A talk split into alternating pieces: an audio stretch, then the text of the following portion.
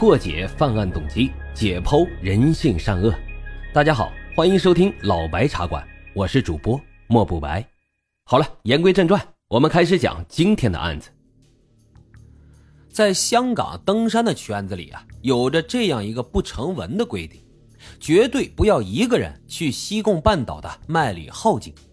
这一条看似莫名其妙的规则。确实呢，是有人用生命作为代价验证出来的。传说在西贡半岛笼罩着神秘的结界，如果跨过了结界，就会进入到一个诡异的异度空间，而这个特殊的空间里有大量难以描述的可怕事物，让陷入其中的人无法回到真实世界。类似的传说呢，还有日本地图上不存在的如月车站，可是啊，并没有人亲眼目睹过。但是今天说的这个案子却大不相同，在现实生活中，竟然有人真的见证了麦里浩径上异度空间的存在，这就是咱们今天要说的西贡半岛张善同失踪案。二零一六年六月二十一日晚上七点钟，西贡半岛咸田湾，志愿者小李和搜救队员们坐在阶梯上小憩，此时啊，他们已经搜索了快七十二个小时了。而搜索的目标呢，正是小李的一位好朋友张善同，他是一位登山爱好者。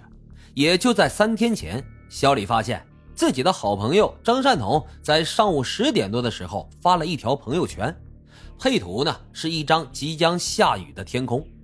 想到他之前和自己说准备独自去西贡东郊公园徒步旅行，小李呢就非常担心，他不会是一个人去了麦里浩径了吧？于是小李发出信息，想要询问一下旅游的进度，没想到对方却迟迟不回消息，可能他还在路上吧。小李并没有过多的在意。然而一天的时间过去了，还是没有能够收到张善同的回复。小李这次赶忙就拨去了电话，电话呢却一直无法接通。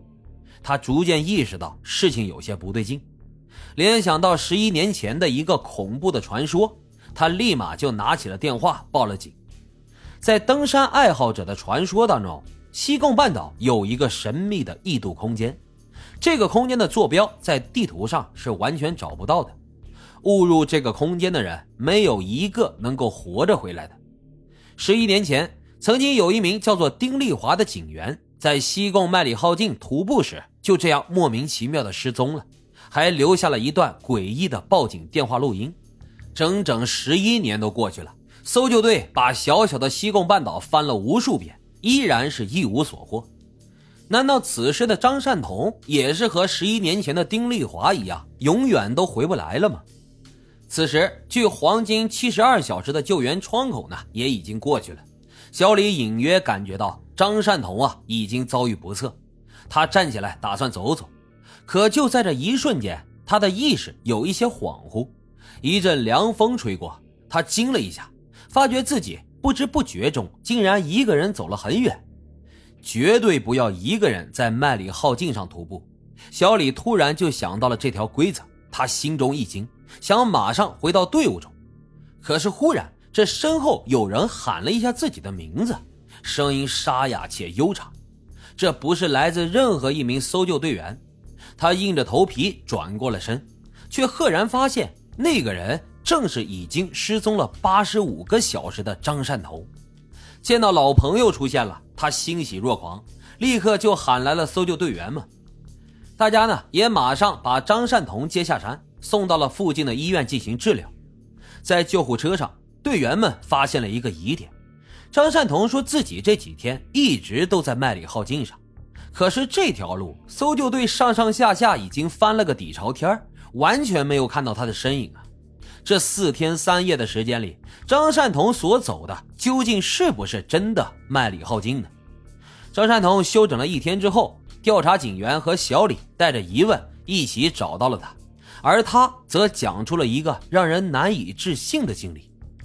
本次故事的主人公叫做张善同，是一名四十五岁的资深登山爱好者，他一直向往着一个充满神秘色彩的地方。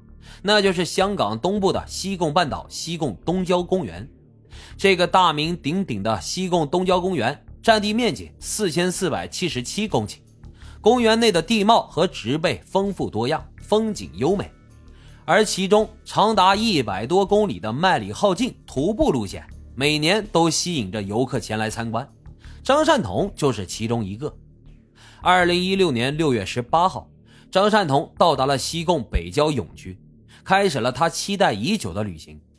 这一天呢，天气很热。当张善同赶到北潭涌时，已经满头大汗了。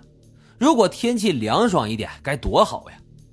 于是，在上午十点十五分，他在社交平台上发布了一条状态，配文是：“忽然好想下雨。”好巧不巧的，发完动态没几分钟，天空中突然就一声雷响，乌云密布了起来，一副要下雨的样子。但他想到，如果下雨的话，自己原本的计划就会被打乱，不能再去徒步了。他准备打道回府。然而，当他返回时，却惊喜地发现天气不知道什么时候又晴朗了起来。纯净的天空让他的心情也更加舒畅了。于是他再次踏上了旅途。